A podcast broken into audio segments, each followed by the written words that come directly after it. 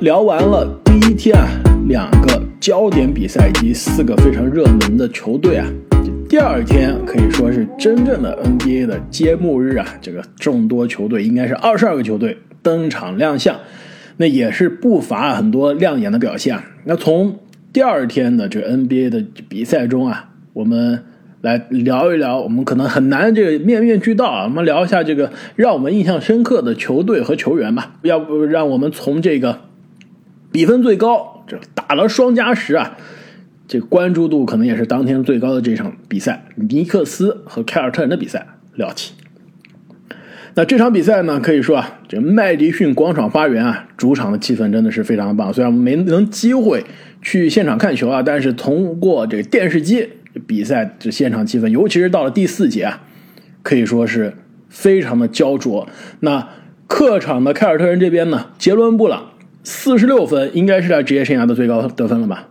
而且好像是波士顿凯尔特人队史揭幕战的最高分啊！你想，这个荣誉满满的俱乐部能够拿到这样一个这个头衔，也是很不容易。没错，也是印象中啊，近几年这个 NBA 的揭幕日的比赛中啊，可能是。个人得分最亮眼的一之一了，而且呢，这个球队的另外一个主力球星啊，当家老大这塔图姆，基本上全场也是在替补，不是替补啊，在这卧底的状态是吧？三十投七中，真的是拉胯到不行啊！这个最终第四节真的是凭杰伦布朗的一己之力啊，把球队拖入了加时，那最终是打了两个加时。那这场比赛其实。让我还是看到了很多亮点啊！一方面是杰伦布朗，另外一方面呢，就是在这个中锋的位置上，这阿木，你现在是不是越来越相信我的这个理论？罗伯特威廉姆斯要把这个霍霍福德淘汰了。罗伯特威廉姆斯最让最夸张、最让我惊讶的一点啊，就是他这个控制犯规啊，这简直是神速、光速进步，就一次犯规是吧？没错，太恐怖了。对。你别说，你这个对面的米切尔·罗宾逊也是曾经的犯规大王，这场比赛也是最后打到了双加时都没有问题，是吧？两个犯规，两个犯规。所以关于霍福德，其实他因为新冠的问题还是没有上场，所以这个我们还要以后看一看。那其实尼克斯那边呢，也是啊，这个很多球员发挥的非常的出色。那我们之前啊比较担心啊，上赛季几乎是。职业生涯突飞猛进的兰德尔能不能延续上赛季状态呢？那至少第一场看来啊，还有那个样子，三十五分，八个篮板，九个助攻，关键罚球非常的准啊，八罚八中，三分球八投三中，俨然就是尼克斯老大的感觉啊，也几乎是尼克斯感觉过去这很多年啊，这甜瓜出走之后啊，这球队可能是最亮眼的球星了。而且这个福尼耶打的也很好啊！当时给他一千九百万合同的时候，很多球迷还在嘲笑这个太贵了。但这场比赛是不是一看突然就值了？真香了！这第四节加加时赛的那几个三分球就值一千九百万了。你这后面整个赛季不用打就都够了，是吧？所以现在来看，这凯尔特人队还真的有可能跟尼克斯啊变成是同一个档次了，是吧？那确实有点一场论了，但是我同意的是，尼克斯比我想象的状态要好。就是说，上个赛季啊，并不是吃饺子。那除了这个杰伦布朗的优秀发挥啊，其实当天还有很多年轻人啊，年轻的球队让大家眼前一亮。就比如另外一场打的也是异常焦灼的比赛啊，这个最后站到了呃，可以说是最后一秒，那就是三球领衔的黄蜂是一分。险胜了对面的印第安纳步行者！那这场比赛这三球啊，可以说是非常对得起我赛季初对他的看好啊。其实，在我们的西米团这个独家这动态里面啊，其实我最近这周是发了两篇文章，是回顾了一下我对于这东西部啊，我们当时三十天三十支队里面这东西部就球队战绩的预测，并且我把东西部我预想中的排名啊都列了出来，也列了东西部我最。可能最我认为啊，最让人惊喜以及最让人失望的球队，以及最琢磨不透的，当时啊，就剧透一下。如果想看全部的话，大家记得去订阅我们的新米团。那我剧透一下，这里面我就写到，这东部最让我觉得惊喜的球队之一啊，有可能就是这支黄蜂。而且这个球帝啊，我我觉得越来越像我说的这个最快进步球员了，是不是？这。是不是最快进步球员啊？其实现在还不好说。但是开花，我们这个之前也不能算打的赌吧。我觉，但是我觉得这个是很有意义的一个健康的赌局啊，就是这个拉梅罗球和莫兰特以后到底谁的上限更高，谁是更好的球员啊？其实从揭幕战来看，我觉得两个人应该打成平手吧，可不可以这么说？没错，呃，像那么回事对。对，拉梅罗是总体来说的数据更全面，对吧？更全面，三分球给我看呆了。对，三十一分，九个篮板，七个助攻，更关键是三分球九投七中。对，这个九投七中肯定是不可能延续的，对吧？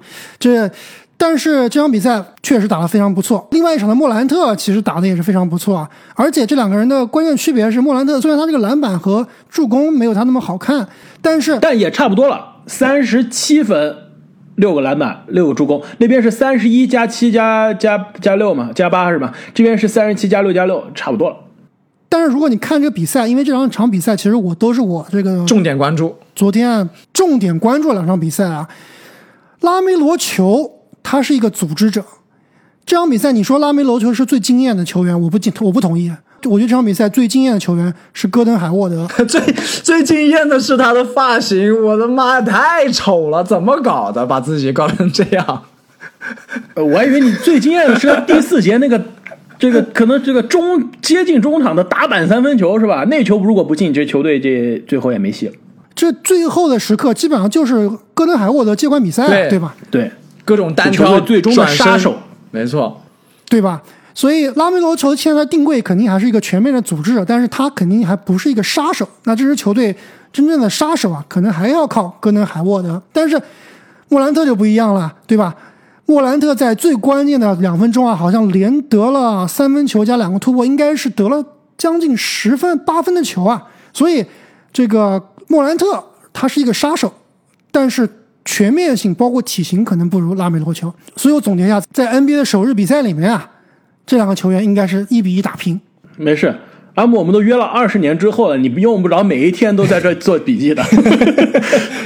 这但确实啊，拉梅罗球他这个打的有点大将之风了，和我我也觉得他比上个赛季是有进步的。而且黄蜂队整个队的氛围非常好啊，就是大家分工非常明确，非常欢乐，对，很欢乐。主场的氛围真的是太好了，就主场的解说。特别是配上主场解说啊，哇，那绝对是联盟里面最夸张、最有激情的。没错，就基本上是场场都是黄健翔那个 什么伟大的意大利那个水平。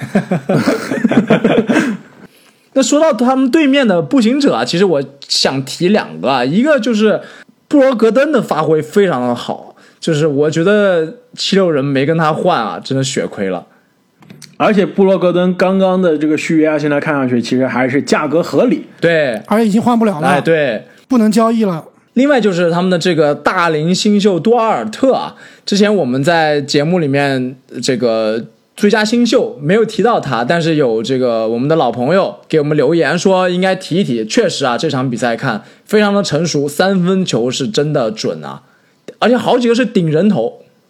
没错啊，但是我觉得大家也不用太反应过度吧。就杜尔特这场比赛确实打得好，但是。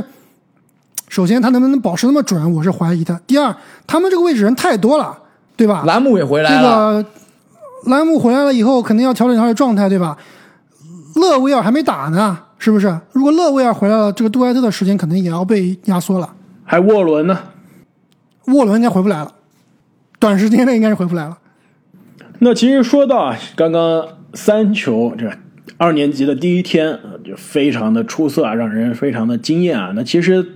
可以说，职业生涯将会跟三球啊一直相提并论的另外一个球员，也是职业生涯这二年级的第一天啊来学校报道，成绩非常的出色，那就是来自明尼苏达森林羊队的安东尼·爱德华兹。那其实啊，在之前呃十大的球员中啊，我们把球帝在这个控球后卫夸了一番啊。那其实，在得分后卫啊，我们也是夸了一下爱德华兹啊。上赛季就不说。一年级到二年级啊，就是上赛季一年级的上半个学期和一年级的下半个学期就有质的飞跃。那现在二年级的第一天回来了，完全让我们看到了一个升级版的华子，个子是更高了，更关键是这个三分球比上赛季还要准啊！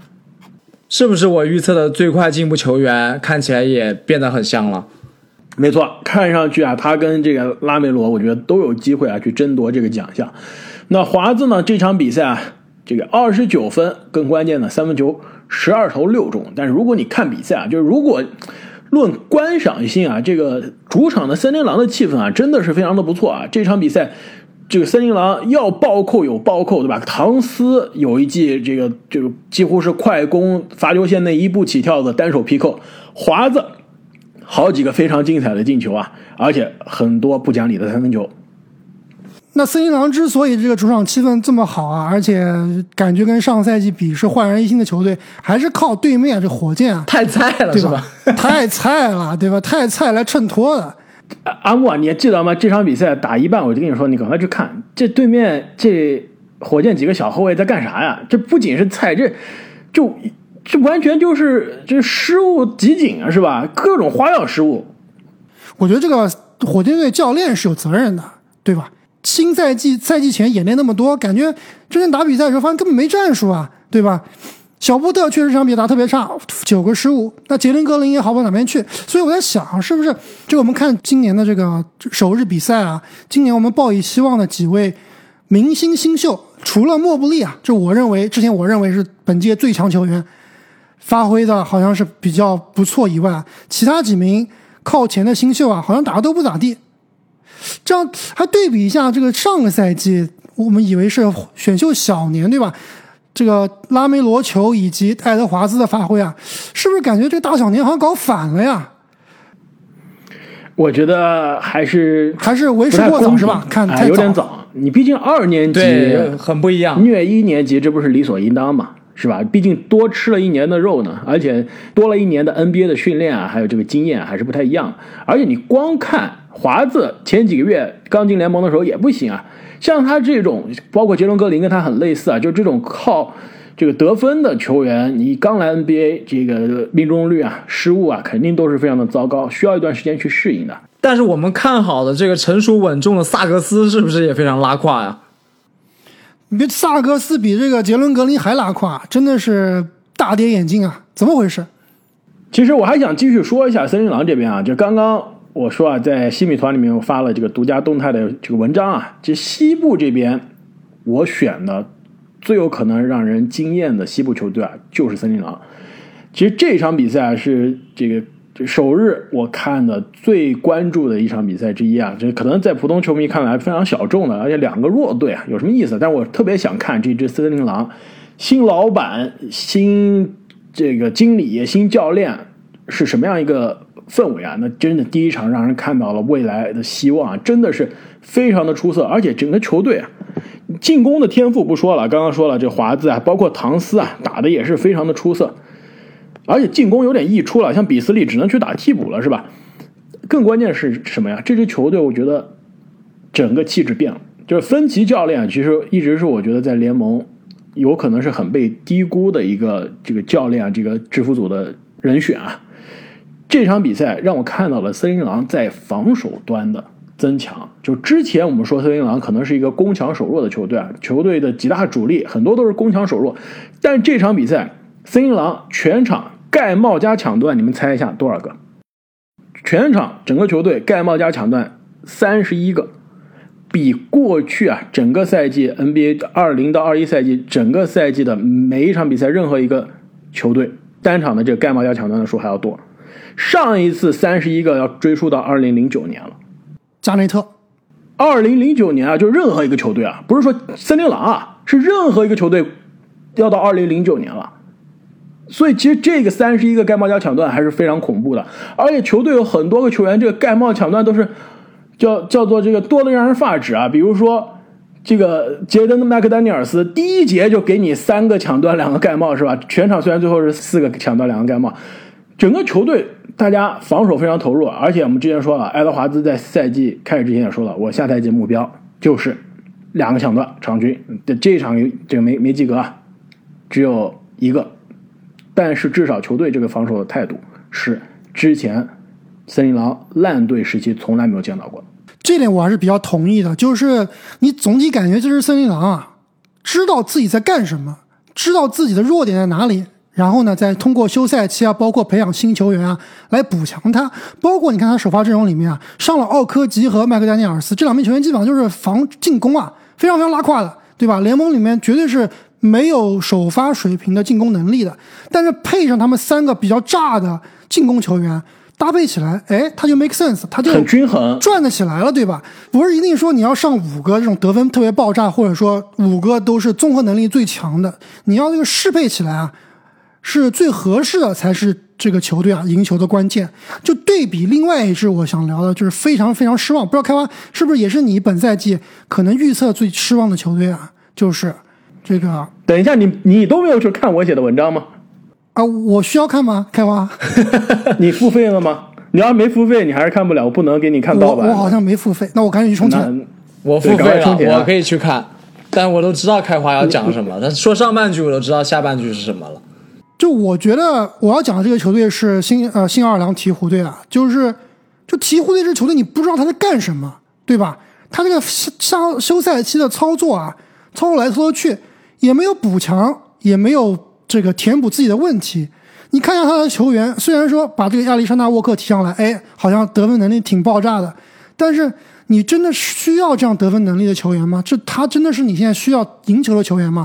包括提前续约瓦兰丘纳斯，瓦兰确实是个比较不错的球员，但是他是你这支球队现在需要的球员吗？好像也不是，就不知道这球员在干什么，跟去年亚当斯那个操作一样一样的，而且这球队态度就不行啊，那个胖虎。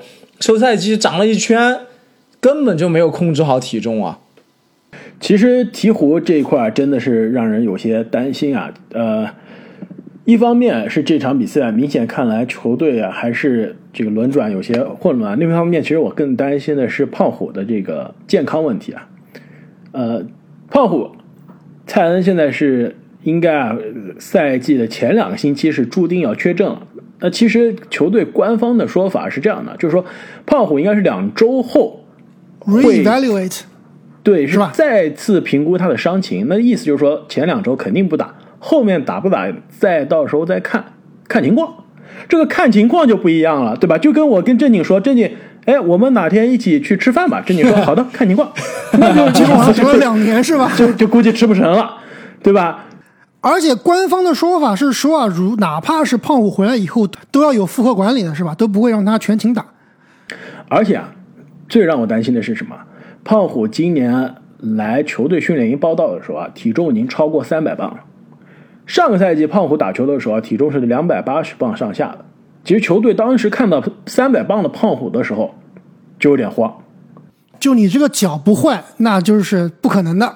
而且是因为他休赛期，其实那也不能怪他，不是说他在家天天吃零食啊，是因为什么呀？他休赛期做了这个脚部的手术，那肯定他的有氧训练是跟不上，对吧？他你你脚部手手术了，你不可能天天去跑步啊。你有氧训练能练，你想你要是想练，你能练，但是给你多了借口，对吧？所以说胖虎身材走样了，现在还是在康复的过程中。呃，什么时候回来不知道，回来又要复合管理，回来说复合管理，再加上三百磅的体重，有可能到时候回来就三百一十磅了，状态肯定很糟糕。那基本上等他能回到上赛季那个场均二十七分全明星级别的球员的水平，那基本上半个赛季过去了。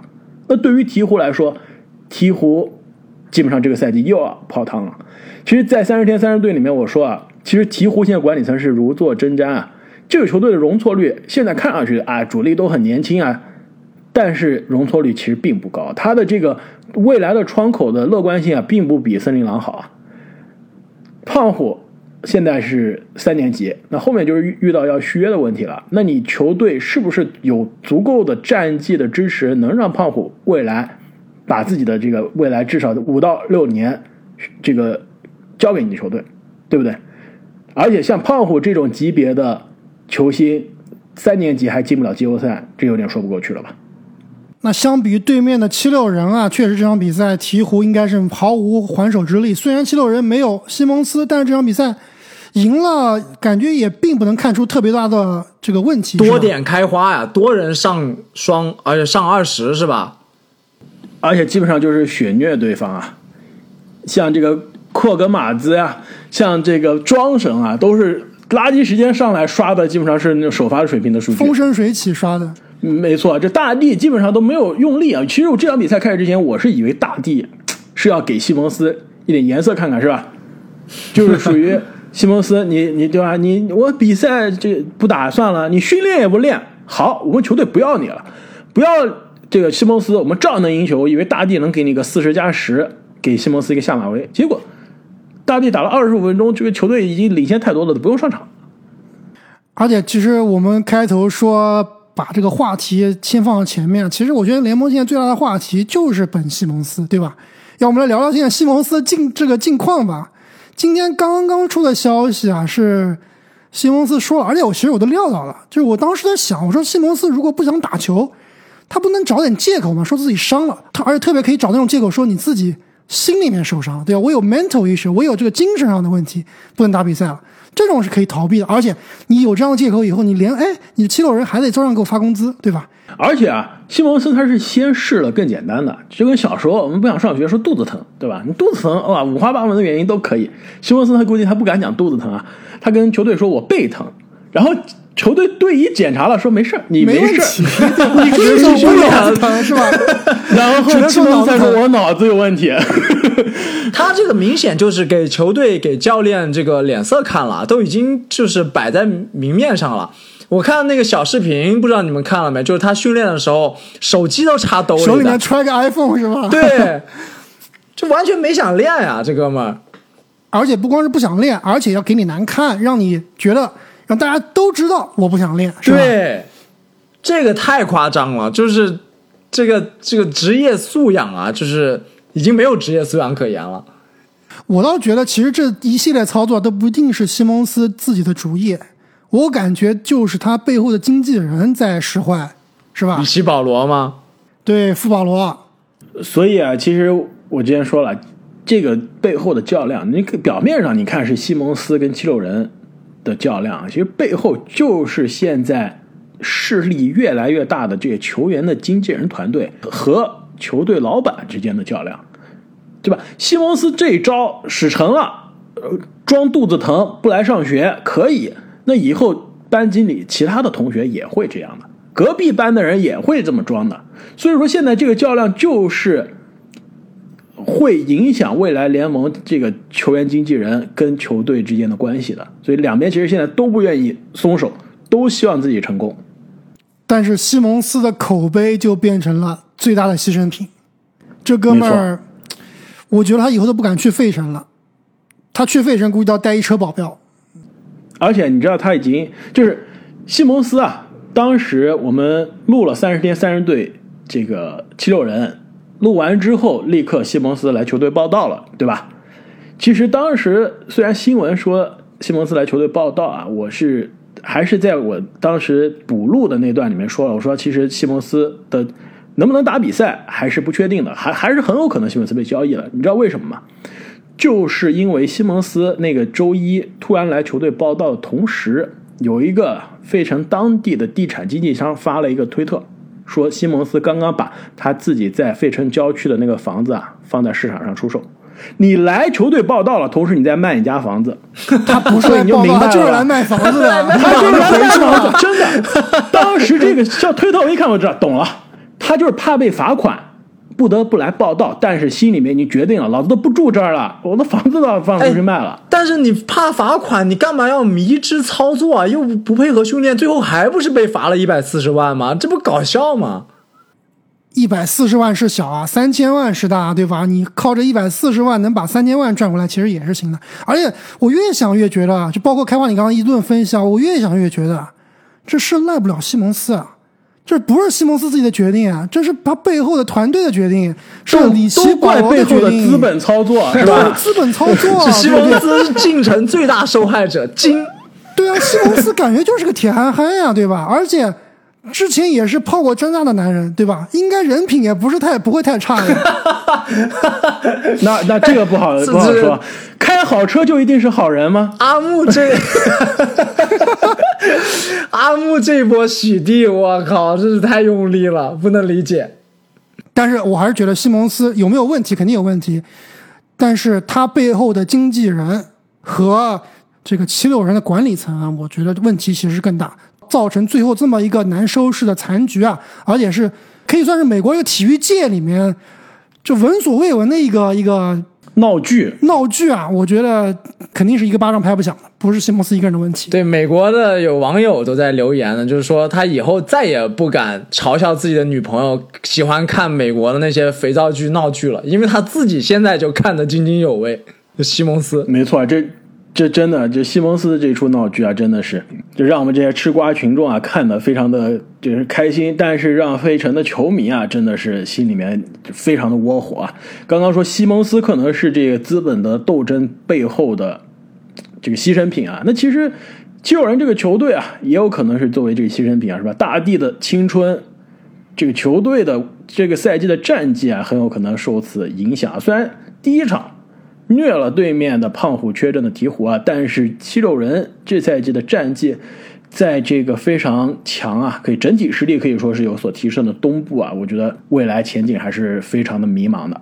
其实说到整体实力提高的东部啊，我还想提一个球队，就是公牛啊。不知道两位有没有去看公牛的比赛？这个拉文，哇，打球实在是太好看了。他绝对进化，太好看了，真的好看，绝对进化了。如果没有看过的朋友，一定要去看一下，太飘逸了。他打球，而且以前我们觉得拉文打球好看，是因为他这个飘逸的滑行扣篮，对吧？特别好看。现在他这个现在投篮也是特别漂亮了，特别是那种被打翻身的跳投啊，很舒展，感觉在看科比和和甚至是乔丹，对，甚至有乔丹的感觉。你你你们这个 越吹越吹就我觉得也，我觉得我们当时没有把能力啊，我们只是说这个观观赏性很强。对，我觉得我们当时没有把他排进我们这个得分王的竞争啊，是有点大意了。这我倒不认为啊，因为他们这个球队其实能得分人实在是太多了。对，这德罗赞加上武切维奇，要消耗很多拉文的出手权的。不过这支球队呢，多多少少还是有一点问题啊。就是首先一个就是进攻端，他们跳投有点多。就刚开场的时候啊，拉文跟武切维奇打了好几个手递手的战术，但后面都不见了。就这个战术，其实我觉得还挺好的，因为武切处理球的能力也很强啊，这个可以衍生出很多的变化。那另外一点就是这个防守端，就内线防守跟我们预测的一样，有点菜。这个被被开花的宝藏男孩斯图尔特跟他最喜欢的球员奥林尼克各种吊打，但是这个外线的防守其实还是不错的。本来不喜欢奥林尼克的，你们老这么说，我现在其实还挺喜欢他。我那场这那天比赛，我真的就心里非常纠结，到底是支持我的这宝藏男孩斯图尔特呢，还是支持你们给我的我最喜欢的球员奥林尼克呢？真的是非常的纠结啊！而且我都给自己起了一个新外号了，不是说斯图尔特他叫。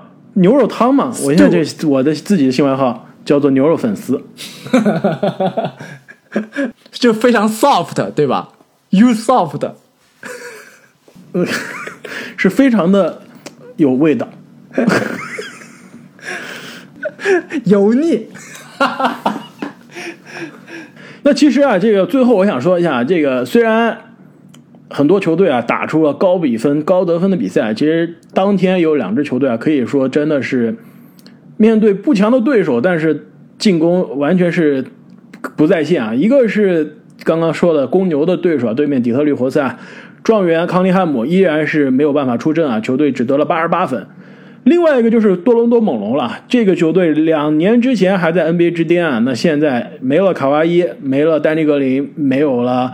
这个洛瑞，那现在西亚卡姆也是受伤啊，这球队这个赛季的状态真的是让人有点糟糕啊。这个全场只打了八十三分，而是面对几乎是联盟可以说防守垫底的球队之一啊，华盛顿奇才也只得了八十三分。球队整个球队的命中率啊，投篮命中率而不是三分球命中率啊，百分之三十，三分球命中率百分之二十，罚球命中率百分之七十。我不知道这是不是创了联盟历史记录啊？但至少我应该是过去这么多年从来没见过球队整体投篮命中率这么糟糕的比赛。你搞错了，对面的强力引援库兹马，YYDS 怎么打得过？真的是，你真以为这支奇才还是去年的奇才吗？他们已经进化成了联盟顶级防守球队了。没错，就是因为库兹马和 KCP 的加入啊，对不对？士别三日，当刮目相相看。我马哥。而且马哥昨天好像意外的发了一条推特，然后是马立马删掉了，是吧？我发的是 Instagram，太搞笑了，这是吧？